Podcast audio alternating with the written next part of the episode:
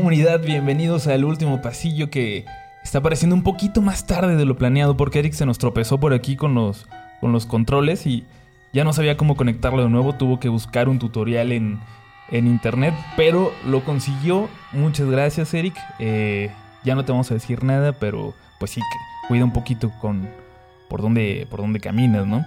Eh, estamos grabando otra vez desde, desde Puentes, donde vamos a estar discutiendo la siguiente hora sobre películas y series de terror, porque a todos yo creo que nos descuidaron de chiquitos en algún momento, y sin que, sin que se dieran cuenta nuestros papás eh, nos pusimos a ver Holocausto Caníbal, y ahora lidiamos con esas secuelas viendo películas del diablo, dirían las tías. Y hablando de tías, saludamos al primer actor, Eric Salinas. Dice que no. Saludamos a Sherry Camarillo. No te quería decir tía, perdón. Espérate, pensé que sí me ibas a, decir a mí primero y ya estaba soltando la carcajada, mijo. Dije, ay, este ya me delató. No, a ti te voy a presentar como Sherry Camarillo, orgullo de Torreón. Claro que sí. Un saludo hasta allá. ¿Cómo estás? Muy bien. Muy, muy feliz, eh, muy hiperactiva. El café de Puentes está exquisito es que ustedes eh, no están para saberlo, pero mientras Eric eh, resolvía por aquí todos los eh, inconvenientes técnicos, Sherry se metió como tres tazas de café. Entonces está muy risueña además. También, también, también. Entonces, pues ahí sí me dan los ataques, los achaques, pues ahí, ahí me dispensan. Y saludamos al galán otoñal. Eric Salinas. Hola, hola a todos. Perdón las, por la tardanza, es que me puse muy lento. Mi cerebro no procesa bien las cosas. Pero ya estamos listos. Es que desde que se fue Mario, como que ya no se le prende el ventilador al Eric. sí, exacto. Que por cierto, este. Eh, el, el, buen este. Paul Pfeiffer, o Mario, como le dice. Acabo de delatar su identidad. Su otra identidad. si lo han visto, por favor, comuníquense con nosotros. La última vez que lo vieron fue corriendo por la Condesa. Traía puesta una camiseta de, de Godzilla. Mide como un 80, es güerito. Eh, por favor, comuníquense al Twitter de cualquiera de nosotros a Puentes porque nos estamos empezando a preocupar, ¿no? Pues sí, porque ya, no, semana. Sí, ya no sabemos si se quedó en Acapulco, si está otra vez en la correccional. No, no sabemos. Ya sé. Si nos están viendo en YouTube van a notar pues que hay un atractivo visual en el programa. Pero si nos escuchan en Spotify, eh, ojalá que ya lo hayan hecho. Está excelente la producción, la producción que está haciendo Ruso. Yo escuché el programa la semana pasada y, y ya se escucha como un podcast de verdad. Me dio mucho gusto, pero, pero bueno, hoy, hoy vamos a hablar sobre casas icónicas, emblemáticas del cine de terror. Eh, contestando básicamente a la pregunta, ¿cuál sería la última casa en la que querríamos pasar una noche? ¿Quién quiere empezar con las listas de hoy? Cherry, yo empecé la otra vez y me puse ¿Te pusiste nervioso? Sí, demasiado. La nervia. Em, ¿Con cuál empezaría?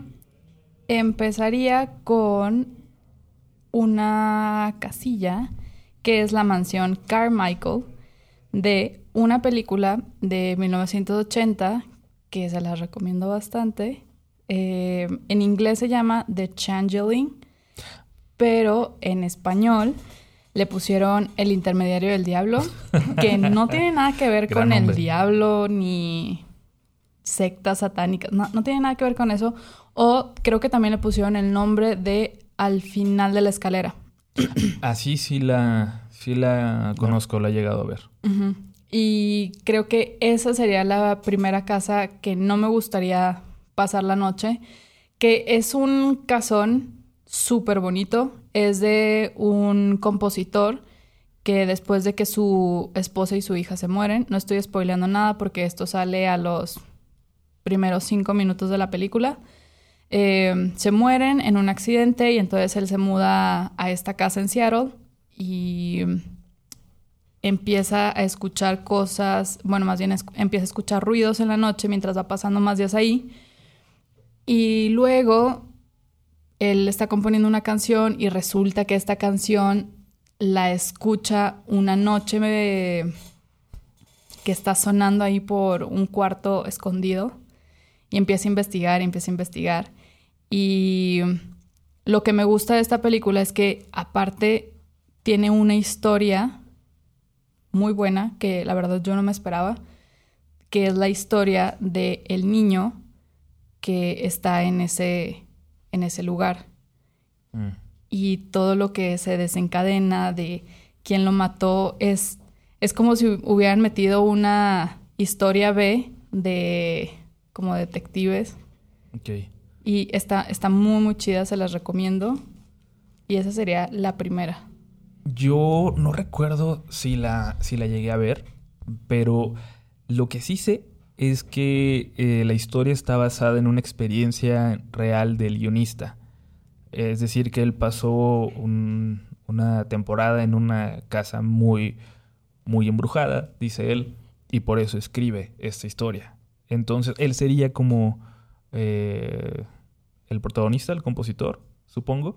Em, y no sé, digo, por esa premisa nada más, la que tú comentas, y por esa historia detrás, sí me la voy a poner en la lista para verla en cuanto pueda. Póngala, todos, todos. Hay que buscarla. Aquí presionando a la gente. Sí, anótenla en su lista. Eric Salinas, ahora sí. ahora Ok. sí. Yo voy a empezar. No es una casa, sino que es un- una habitación de un hotel. Y es la habitación 1408. Sí, lamentablemente no entra en la lista de hoy. Entonces pero seguimos con. la- Ah, no es seguimos cierto. es drama. Sabía que iban a empezar. Ya coméntala. No, ya se me quitaron las ganas. No. No, pues es este una adaptación de un libro de Stephen King que no he leído, lamentablemente. Vaya. Pero es de un cuento corto. Yo tuve la experiencia de leer algunos de sus cuentos y la verdad no me parecían muy buenos. Pero esta película se me hizo muy, muy buena. Es de este actor John Cusack que va a investigar un hotel, que porque según mucha gente ha muerto dentro de, de ese hotel, de esa habitación exactamente. Y creo que el encargado es Samuel L. Jackson, no sé si me acuerdo. Y le dice que, que no entre, que lo intenta convencer. Este John Cusack entra y se encuentra con este tipo de alucinaciones que provoca la habitación. Y No sé. creo que John Cusack se le había muerto una hija, ¿no? Sí, ¿no? Pues algo así. Yo no quería decir eso, pero ya lo Ya fue hace mucho. Ya, un spoiler. Ajá, un Chan, pequeño chan, spoiler. perdón. Pero me daba mucho, ¿cómo se dice? Que parecía que no eran tantos efectos especiales porque pues, aparecían personas como disfrazadas y era lo que le causaba como más miedo. Y el intentar salir de la habitación también se volvía muy claustrofóbico, ¿no? Yo lo que recuerdo de esa película es que eh, creo que el primer acto me encantó, eh, el segundo me gustó y el tercero ya me perdió por completo. ¿Te Pero- pareció mal al final? Sí, A mí no tanto. Me- sí me gustó. yo esperaba como que otra cosa.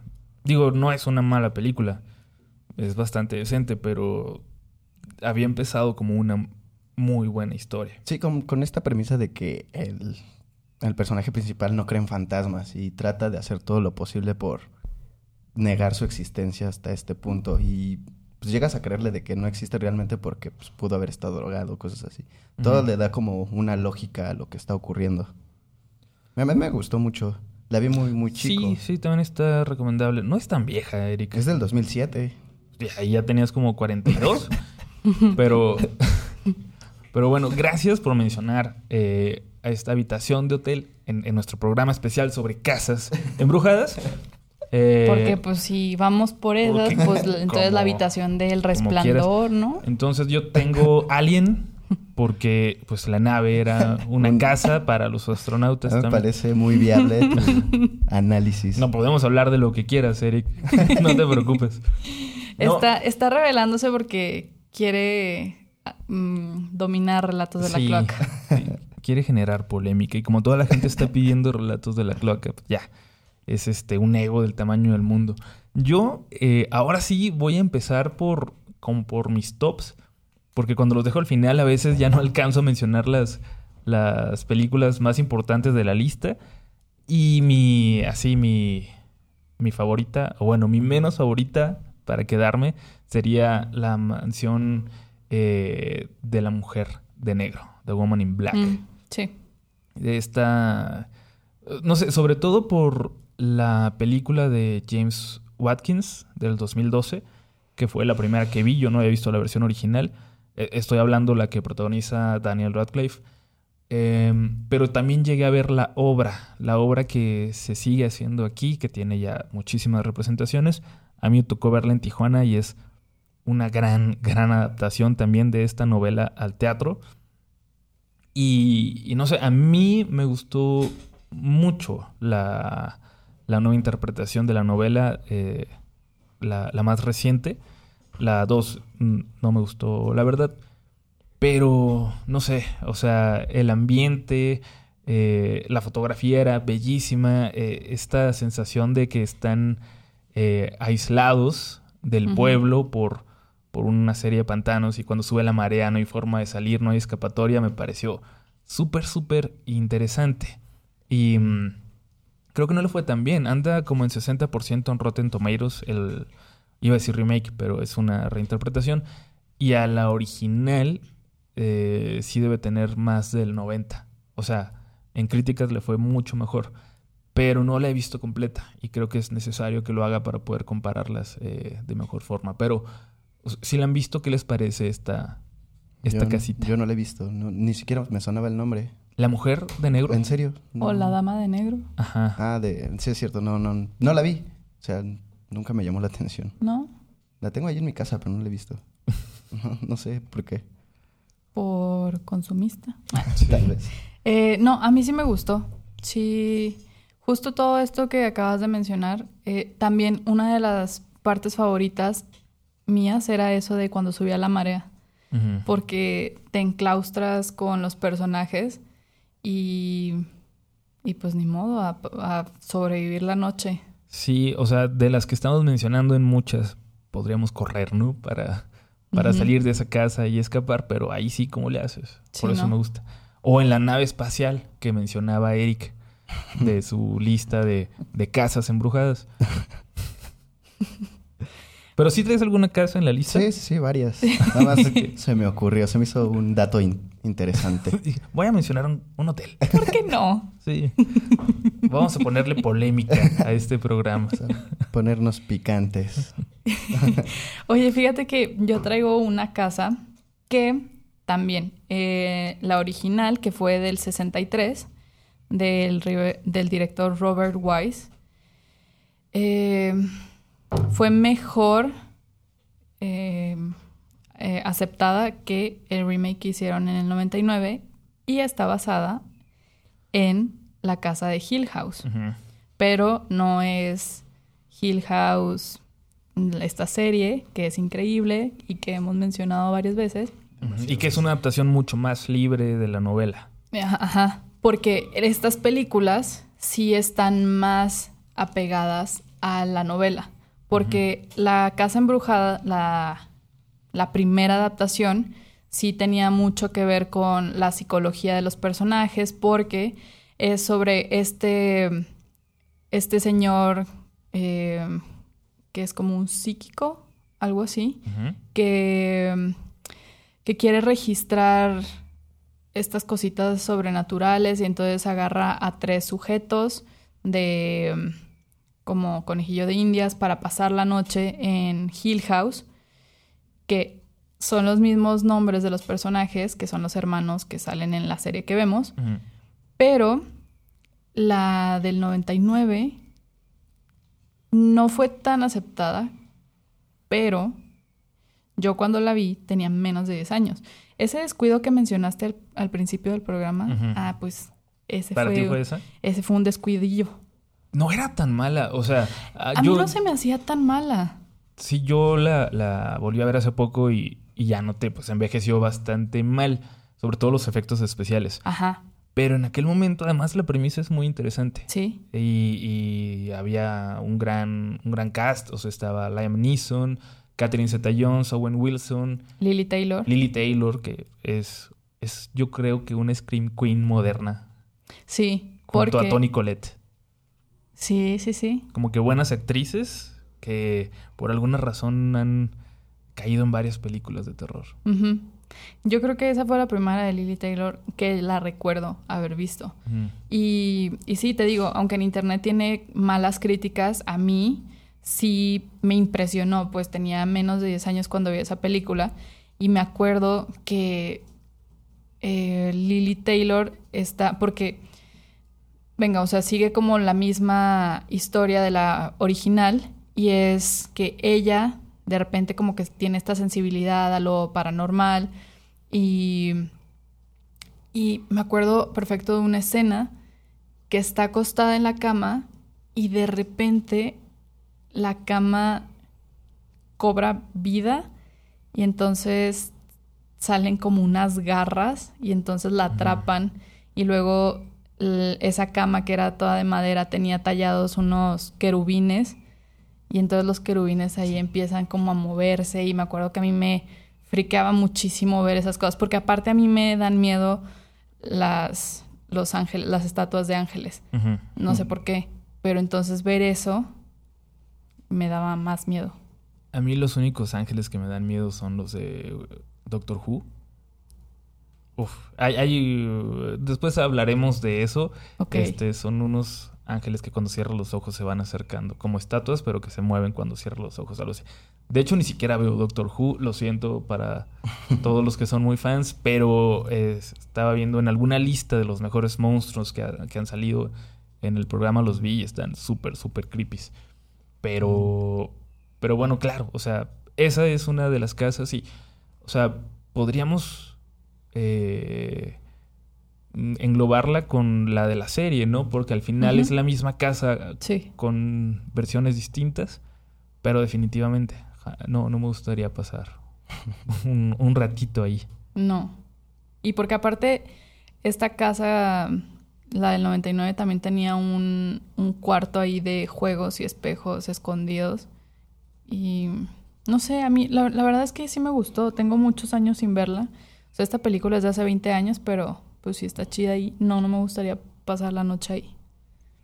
Pues sí, Eric Salinas, ¿con cuál continuamos? Vamos con otro hotel. no, este... Vamos con un barco ahora. Eh, creo que... No sé si debo decir esto, pero la casa de Dark Water, que aquí se llamó Aguas Turbias, que es ah, una película japonesa. Jennifer Connelly. Ah, esa es la versión americana del 2005. La primera versión es del, del 2005. Del 2005. la versión original es del 2003 y es dirigida por el que creó la película de El Aro, igual la versión japonesa. Esta versión es de una señora que se muda a su, a su casa nueva porque se está divorciando de su esposo, tiene muchos problemas pero empieza a ver que hay goteras en su casa y se le empieza a aparecer una niña. Y toda la película se desarrolla en qué pasó con esa niña, porque hay tanta agua en su casa, si en los demás departamentos no hay. Y se empieza a desarrollar. Todo esto es basado como. Está inspirado en una historia verídica que cuando vean se van a dar cuenta cuál es. Es de la desaparición de una, de una chica. Este, no sé si ustedes la han visto o no les suena. Pero ¿tuviste la, la versión americana o la...? La americana. Es que la americana yo no la vi. Yo intenté ver la versión americana y me quedé dormido. entonces no puedo opinar mucho. Pero no sé qué tan buena sea la americana. La japonesa es buena porque no, no, no, este, no hay tantos screamers y te da pues, ese suspenso que pues, a veces llama mucho la atención. Que no es susto tras susto tras susto a lo, a lo loco. Y está divertida. O sea, a mí me gustó mucho. La vi hace unos 10 años más o menos a los 45. Yo lo que, lo que me llama la atención de, o sea, conozco la historia, eh, me llama la atención de ella que se parece a algo que ocurrió recientemente con Elisa Lam, una chica canadiense eh, que desapareció de repente. Yo no quería decir eso por lo mismo. En un hotel, en el Hotel Cecil de Los Ángeles. Em, y lo último que se sabe de ella son unas grabaciones en, el elevador. En el elevador, donde está moviéndose de una forma súper extraña. Y la encontraron días después en los como tinacos. Lo que sí recomiendo es, cierto. Lo que sí recomiendo es que no ven el tráiler porque el tráiler te cuenta todo. O sea, todo, todo, todo. Es de esos trailers de tres minutos. Ajá, pero te cuenta todo. Y este... Y está en YouTube completa, solamente que solamente está en japonés con subtítulos en español.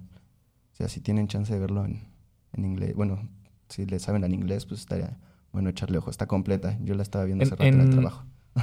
¿En japonés con subtítulos en español? En inglés. O en inglés, ok. Está buena. Yo sí la, la voy a ver otra vez. Está muy, muy buena. La neta, a mí sí me gustó. Me la anoto en mi propia lista. Ok. Mira, déjame la anoto junto a la sirena de la cloaca. Aquí estoy anotando, Erika. Eh, yo, bueno, si ya estamos teniendo libertades y no vamos a mencionar solo casas, pues, bueno, en realidad es una casa, es la Sí. granja de- del conjuro, eh, la granja de los Perron, que, que está en Rhode Island, que existe eh, y que vive gente ahí actualmente, es de, de mis favoritas, la verdad. Y es Sí. una gran película. Creo que es mi favorita de James Wan. Y es de esas muestras de que todavía se puede hacer terror eh, sin tantos efectos especiales y, y creando todavía, no sé, muy buenos eh, momentos de, de tensión y de miedo. Yo sé que hay algunas personas a las que no les agrada James Wan que, que nos siguen, pero a mí me sigue pareciendo un gran director y El Conjuro me parece la, la mejor de sus películas hasta ahora. Sí. Y porque cuando la vi, me dieron ganas de cantar. Perdón. es el café. Este. Cuando. Ayuda. Cuando la vi, eh, me acuerdo que para mí fue la primera de James Wan, creo.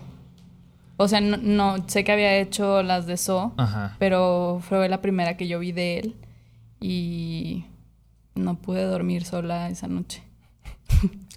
Como dato curioso, por si querían saber. La verdad, eh, yo le tengo que agradecer que Insidious, o La Noche del Demonio, como la llamaron aquí, y El Conjuro, me regresaron la fe en el cine de terror moderno. Porque Sí. yo ya no iba a ver al cine películas de terror. O sea, no aparecía nada que me llamara la atención. De repente había buenas películas, pero de esas que ni siquiera llegan a tener un estreno comercial en México. Y esas, o sea, no sé, como que le empecé a tener confianza a nuevas películas. Y por eso le, le tengo un aprecio especial. Y tiene momentos geniales, la verdad.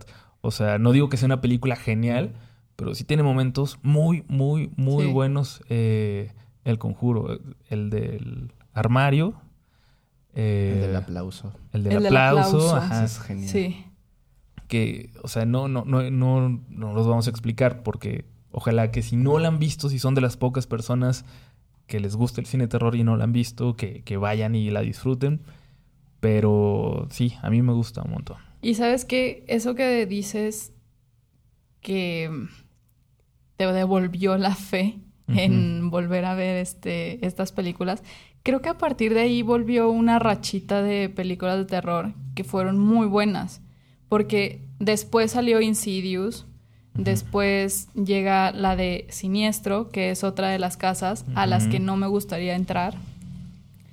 Y que antes de empezar la transmisión estaba, estábamos aquí comentando en que sí era una casa embrujada digna para esta lista, pero yo creo que Pero mira, sí. ya con lo que mencionó Eric, Bueno, puedes sí. hablar de lo que tú sí, quieras. sí, bueno, sí es cierto, sí es cierto. Eh, dale, dale. eh, sí, el, esta, la residencia mm, Oswald, no, no me gustaría entrar ni encontrarme cosas creepy del pasado que despierten entes como el Bugul. Bagul. Ah, No, no, no es cierto, así es Bugul. creo. Sí, fue Bugul. Y aparte, la parte cuando ponen las películas, sale una canción súper. Bueno, que a mí me ponía muy nervioso, que era la de Here Comes the Boogeyman. Y si, y si le- la buscas en YouTube, se aparece completa y al final te la ponen al revés. Está súper, What? súper chida. Que Es como- aparte... ah, perdón, sí, sí, Como sí. cuando escuchabas este en Insidious, te ponían a Tiny Teen, el de estas rolitas. Tiny Tim, el Ajá. de tip, Tiptoe Through Sí. the Tulips. Andas, o, o de puntitas en los tulipanes. Andas, ese tipo de rolas. Sí, Como súper. que le que la hace muy bizarra, ¿no? Exacto, lo- te ponen más tenso en, el- en los momentos de tensión en las películas. Porque sabes que va a pasar algo de terror y te ponen estas rolas como para niños y te hace sentir un poco más incómodo. Sí, sí perturba. Y Sí. sabes qué, me gustaba la escena inicial de, de Siniestro, porque justo es esta película casera de la familia colgada en el árbol. Y ya desde ahí dices, a ver, ¿qué vine a ver? De, o sea, creo que es una buena película, pero las escenas de los asesinatos están Sí. brutales. Me gustan mucho. Sí, sí, sí. Y el tráiler es muy bueno.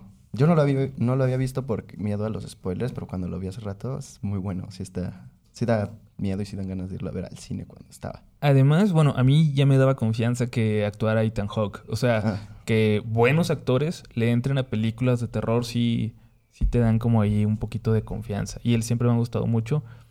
Entonces sí, yo le tenía muchas ganas desde que vi el tráiler y no me decepcionó. La 2 ni siquiera la vi, pero dicen que no... que no está tan, tan ruda. Yo tampoco la he visto. Dicen que es muy mala, de hecho. Yo con la 1 tuve más que suficiente. O sea, Sí, es que luego hay, igual. bueno, hay películas que no merecen una segunda parte. Con esa sí. Pero Esas pues la ambición, ¿no? Así. El dinero. Ahí va el comentario de tía. Hashtag tía Sherry. Ay, mi hijo, pues ya es que todos, nomás el dinero les importa. Oigan, este, fíjense que un poco conectado a, a la maldición de Hill House está una de las que yo voy a hablar, que es la casa de los inocentes. Mm. Está- conectado como, o sea, ahorita hay muchos pasos, pero están conectados al final. Es, es una película del 61 de Jack Clayton, guion de Truman Capote, eh, y está basada en otra vuelta de tuerca de Henry James. Es una, una gran historia acerca de una in- institutriz que va a cuidar a dos niños huérfanos y empieza a ver eh, fantasmas en, en una casa. Y eh, está ligada a Hill House porque también en esta historia, o más bien en, en otra vuelta de tuerca de Henry James, va a estar basada la segunda temporada de La Maldición de Hill House, que evidentemente le van a poner otro nombre, pero es una historia, yo Mm. creo que mejor que La Maldición de Hill House para adaptar. O sea, creo que le puede sacar más provecho y, y, bueno, ya hemos hablado mucho en este podcast de Flanagan y por eso le tengo tanta fe, espero que no me decepcione.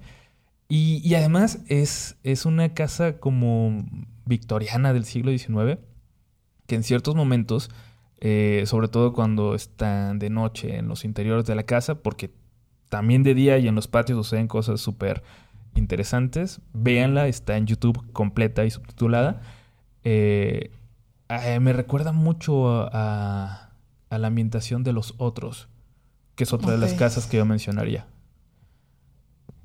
¿Ustedes no han visto Los Inocentes? No, no, ni, ni me pero. Pues si ya ¿Así dijiste se llama? que está en YouTube. ¿La Casa de los Inocentes? No, Los Inocentes. ¿Ah, sí? Ah, ok.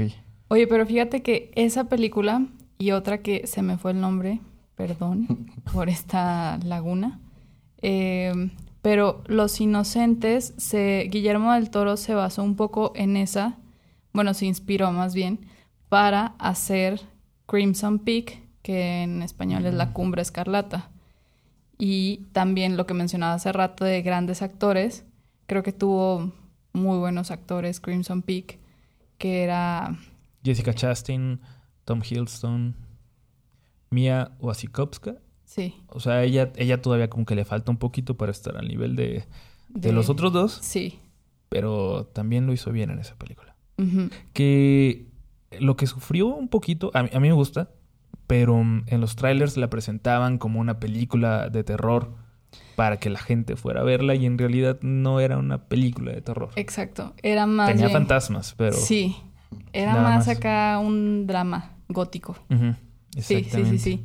Pero fíjate que el, la personita, bueno, más bien el fantasma que sale en Crimson Peak, no sé si se acuerden una escena donde ya ven que está como todo este esqueleto de rojo caminando por el pasillo, medio acercándose a Mia, y le está saliendo eh, como si le flotara la sangre, y creo que es un guiño a Santi. Del espinazo del diablo. Sí. ¿No lo quieres mencionar? El orfanato del espinazo del diablo como una de tus casas favoritas. La tengo, pero más al rato. Sí, Con no. esa voy a cerrar. Bueno, cuando tú quieras. Sí. Tú no Eh, te sientas presionado. definitivamente la casa de la Cum- cumbre escarlata la mencionaría, pero me sigo quedando con la de los otros. O sea, Sí. como que... Sí, porque es que los otros sí era terror. Y esta sí fue drama. Ajá. Y además esto de que nunca pudieran eh, abrir las cortinas y nunca entrara Ujú. la luz le daba un toque súper siniestro. Gran, gran, gran película de Amenábar que produjo Tom Cruise y Harvey Weinstein, finísima persona. Pero bueno, antes de todo, de todo el escándalo. Y que ya les he comentado varias veces, o sea, muchas veces cuando pienso en, en una película de terror favorita, pienso en los otros. O sea, a veces hay otras que se acercan, pero me sigue pareciendo brutal y una gran historia. Y me gustaría borrarme de la memoria el final para poder verlo de nuevo y Sí. e impresionarme como la primera vez. Pero bueno, este, Eric Salinas. Ahí voy. Ahí voy. ahora ¿Alguna que sí sea casa? Yo creo que sí, la verdad. ¿Es sobre un barco? No. Es este. Barco la fantasma. casa de. Sobre un yate. De 13 fantasmas. ¡No! el- ¿No? Esa es mía. bueno, puede- pueden mencionar diferentes versiones, ¿no? Ah, yo vi la versión del 2000. Ujú. Sí, era el 2000, ¿no? No Sí, recuerdo con bien. Shannon Elizabeth. Sí. Del 2001, Se me sí. hace súper rudo. Porque Sí. toda estaba hecha de cristal. Estaba buena. A mí me gustaba mucho. Los diseños de los fantasmas estaban... Están increíbles. Y el que me El gustaba. chacal. Ajá, era el que tenía como una caja de metal, ¿no? Sí. Tenía, ese estaba súper rudo. Que no era como el principal, porque había otro que era más malo y más poderoso, pero ese es el que me daba más miedo. Sí. El, el Jaggernaut era el que querían atrapar. Bueno, era como el fantasma más rudo. Pero esta casa era la máquina de Basilio. Aparte me encantaba la descripción porque era diseñada por el diablo e impulsada por los muertos. Ajá, Qué monos, qué ¿A huele. que tú no traías esa frase, no, Eric? ¿para qué tra- Vámonos. no, no me acuerdo de la película por completo, pero era buena. Era, era muy buena y a mí también me gustaba. Y de hecho, es que hubo una versión en 1960 y esta es el remake. De William Castle. Sí. Y a mí también me gustaban los fantasmas que salían ahí. Que yo no he visto la original, eh, pero había cosas muy interesantes que mencionar de ella, que creo que ya lo conté en otro programa. Eh, sí ven que en la nueva versión los protagonistas tenían que, bueno, todos los Sí. personajes, usar unos lentes para ver a los fantasmas. En la versión de los 60 el público en los cines era el que se tenía que poner unos lentes para poder ver a los fantasmas en pantalla. Si no, no los veías. Y me pareció muy, muy interesante. Y luego, si mal no recuerdo, la última vez que lo mencioné, Paul empezó a hacer un comentario sociológico acerca de, de por qué sacaban esas innovaciones en el cine en los 60 Y yo dejé de poner atención en ese momento. me empecé a aburrir. Saludos, Paul. Ojalá que nos escuches. Te extrañamos. También te extrañan en la comunidad. Sí, todos están preguntando por él. No está en la cárcel, no se preocupen. Está trabajando y ya casi, ya casi termina para regresar. Pero bueno, Sherry, continuamos. Eh, Continuamos. Ay, es que yo quería hablar más de los fantasmas de... de los... Ah, Porque bueno, me bueno. gustaban, me gustaban mucho. Eh, Pues mira, tú traes más información que Eric. Sí, Entonces, te aventaste una frase bien locochona. ya se la robaste. Esa cuenta ¿Qué como para ti. Sí. yes, Voy a tener que decir otra. ¿Qué, ¿Qué? ¿Qué les pasa? No, no, Sí. no. ¿De qué? ¿De qué? ¿De qué? No, nada, nada. Dale, dale. A ver, dime cuál era tu fantasma favorito. El chacal, pues se veía bien rudo. con ¿También su- el tuyo? Sí. Y también el Había este- uno súper inútil que era el torso. Ah, el- Ah, sí. Que yo no sé qué, a ¿Cuál quién podía amenazar. Un torso que se arrastraba. ah, como el tequeteque. como el tacataca. Ah, sí, sí, sí. Sí. Pues capaz si cuando fueras corriendo, de repente salía el torso y te tropezabas. Se metía al pie. Te estorbaba. No, es que no ¿cuál había pie. Ajá. Ah, bueno, Se metía la el mano. pecho. Rodaba y se ponía enfrente de ti. Y ya, sí. Pero me gustaba también el. El niño este. No, había como un adolescente ahí todo. Había un como niño gordote. Sí, Así. y la, la señora que lo alimentaba. Ah, pero esos dos estaban juntos siempre. ¿no? Esa. Esa, esa, esa. Que de hecho, ya ves que tú tienes un figurín en, en tu casa de un monito gordo. Lo confundía con ese. Ah, el que yo tengo es Henrietta de Sí. Evil Dead. Evil Dead. Sí, sí. Que por cierto, creo que ya que Eric mencionó un cuarto de hotel, pues yo mencionaría la cabaña de Evil Sí. Dead. Claro, pero ¿sabes qué? En el remake eh, de 2013 fue, Es una de, de, de Fede Álvarez, no, es, es una cabaña, pero sí siento que es más una cabaña embrujada que en la primera, donde siento que sí, pues era una cabaña nor- normal hasta que ponen la grabación y despierta todo. No sé, ah, pasan ciertas cosas, se ven ciertas cosas en el remake que sí creo que, que la hace encajar perfecto en, en una lista de casas embrujadas. Ok. Pero bueno, ¿por qué, ¿por qué la mencionarías tú? Pues porque- Y hablabas del original, ¿verdad? No, había pensado justo... Bueno, pues es que yo pensé que entraban las dos. Bueno, sí, o sea, yo solo digo que una como que la siento más casa embrujada que la otra. Ok. Pero perdón por... Eso, por- no, eso es... eh, como tú aportaste más, eso es tu... Ya, Es también tuya. cuenta, cuenta para mi lista. No, sí, este... Pero a, a mí, a mí también la, la hubiera puesto, no la traía porque era una cabaña y yo intentaba cerrarme un poco más, pero Pero pues aquí como Eric, Yo abro el anarquista. ¿sí? sí. Eh, no sé si vieron una película española que se llama Verónica, del director Paco Plaza, Es donde... No, ¿no? Creo que esa también, no es una casa, es un departamento, pero pues también Eric. cuenta, No, ¿no? tú Ya. dale, tú ya- dale ya sin cuenta. miedo. Eh, es esta, es esta morrilla que juega la Ouija con una amiga suya en la, en este, en la escuela, en el sótano de su escuela. Y lo que, ese portal que abren y el, el ente que sale de ahí, como que se le pega y entonces se va allí a su casa. Y empieza ahí a atormentar a sus hermanitos y como siempre están solos, entonces ahí hay mucha, pues mucha angustia por los niños, ¿no? Claro. ¿Quién los va a cuidar? De hecho, es, es una muy buena película de, de Paco Plaza eh, que está en Netflix, Sí, que nos la vendieron como, como un montón de otras películas. La más... eh, la mejor película española, sí, pero en versiones de España. claro. Sí, sí, sí. No, pero sí es buena. Sí, sí es buena. O sea, no es como El Exorcista, pero... No es la mejor de la década. Tiene, Pero- tiene momentos bastante buenos y otra súper recomendada. Que Sí. tampoco había pensado porque era como más de posesión. Pero Sí, ¿y no, qué es? ¿Posesión de...? Es de que ella? creo que sería medio spoiler. Pero... Ok, pero creo que ser. sí ya... mm. Bueno, la dejamos en duda y que ustedes decidan. Ustedes decidan, querido público. Eh, oj- ojalá que alcancemos a mencionarlas todas. Yo todavía tengo cuatro que, que creo que son este imprescindibles en una lista así y es la de Poltergeist o. Juegos Diabólicos de, de Toby Hooper que mucha gente piensa que es de Steven Spielberg porque en los pósters tenía el nombre de Spielberg gigante en la parte de arriba y, abajo un chiquito Toby Hooper. Pero es un guion de Spielberg, que es producida por Spielberg. Y es como donde empieza todo esto de... Es que construyeron la casa sobre un cementerio indio. Porque era como lo que originaba que hubiera fantasmas ahí. Pero es... es probablemente es de las...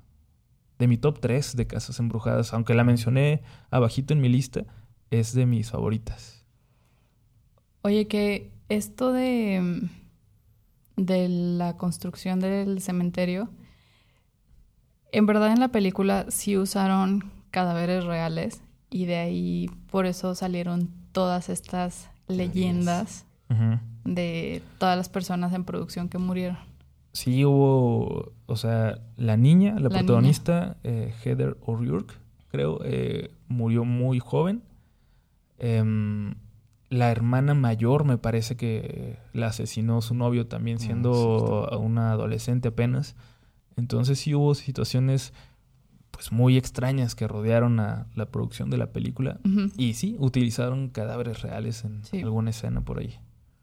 Que también deberíamos en algún momento hablar de leyendas urbanas dentro De de, películas. de las películas o de cosas paranormales que supuestamente ocurrieron en filmaciones. Sí, sí, sí. Pero bueno, ¿a ti te gusta, Eric? Sí. Gracias. Entonces, El la hombre siguiente monosílaba. Que, que mencionaría, eh, no sé si, si entre, pero el libro de piedra. La casa donde De- está la estatua de, de- Hugo. Yo no me acuerdo muy bien de la película. Sí, me acuerdo que tenían como esta niña que era como malvadilla. y- pero no recuerdo muy bien toda la película. Tiene años que la vi. De O sea, sí. Carlos Enrique Taboada, mi favorita de Taboada y por ende mi película de terror mexicana favorita, eh, protagonizada por Marga López y Joaquín Cordero, y que de hecho hubo un remake que no he visto, pero dicen que es muy, muy malo con eh, Ludwika Paleta y Plutarco Asa. Yo vi el tráiler porque pensé como quizás valdría la pena y, y me pareció como, no sé, como un episodio de lo que la gente cuenta, lo que vi en el tráiler. Entonces no creo que le dé una oportunidad, pero en la original es, es, es una casa muy aterradora. O sea, imagínate que un- una estatua del jardín cobre vida y ande por ahí Es visitándote amigo en de la la noche. niña, ¿no? Sí. No, no me acuerdo muy bien, la tengo muy olvidada. Esa es otra que tienes que revisitar sí o sí porque es un clásico y porque vamos a hablar pronto eh, de Tabuada en un programa dedicado exclusivamente. Verlas todas. Sí. Ok. Sherry, tú sí la recuerdas. No, Igual. no, no, no. Pero por eso vamos a hacer nuestro maratón de tabuada. Si estuviera Paula aquí, me, me estaría siguiendo el rollo acerca de del libro de piedra. Ahora yo lo extraño. Pero no está. Sí. Entonces- Bueno, pero hay que verla entonces porque Sí. es, es muy buena y les digo, es mi favorita de Tabuada. Para mucha gente es Hasta el viento tiene miedo. A mí me gusta un poquito más el libro de piedra. Pero bueno, es otra casa que, que estaría entre las de mi lista. ¿Cuál otra tienes, Eric? Yo vengo con. Esta sí vengo con una pequeña duda. Beetlejuice entraría como casa embrujada. Estos do- esta pareja que se queda adherida a la, Sí. a la granja casa y Sí. no pueden salir. Está. Yo creo que sí entra, ¿no? Sí. Sí, sí, sí. Sí, o sea, no, no, no es una película de terror, pero tiene fantasmas. Entonces, claro es que... una casa embrujada. Pero es una gran película de todos modos. Sí, es Y aparte los monstruos estaban medio creepy. Las formas en que querían Sí. ahuyentar a los nuevos inquilinos estaban chidas, ¿no? Sí, sí, sí. ¿Por qué te ríes, Uriel? No, Fue no. una mala aportación. No, es que mira, se ríe después de del que cuarto ya de estás hotel... haciendo lo que quieras. Sí, ¿no? Soy un rockstar. Se le está subiendo la fama. rebeldía total de, del buen Eric. Nah, creo que no. Es en buena onda, chicos. Oye, ¿cuentan las casas donde viven asesinos? Sí. Sí, sí, sí. Porque yo ya acabé con casas embrujadas y lo único que me queda son casas de asesinos. Ok, dale. No, hay, hay unas muy buenas, como la Casa de los Mil Cuerpos, eh, la casa donde viven los asesinos, la familia de eh, la masacre de Texas, que definitivamente entrarían. ¿Cuál es la que traes? Psicosis, la casa de Norman Bates. Esa sería una y es clásico. Sí, por supuesto. Ah, a mí, o sea, hay un hotel también, entonces, este, creo que estás, este, Copiando. creo que estás, perfecto. Eh, es que estaba preguntando por el tiempo, perdón. Eh, el- la parte del, del hotel me parece eh, que puede ser de lo de lo que más me llama la atención. Me perdí un poquito. me van a tener que ayudar. Estamos hablando de psicosis. Ajá. ¿Y por qué la incluías? Porque, pues porque ya Eric hizo lo que quiso. Y Y dije, yo pues porque yo no. porque yo no puedo meter en esta lista psicosis. No, pues porque va un poquito ligado.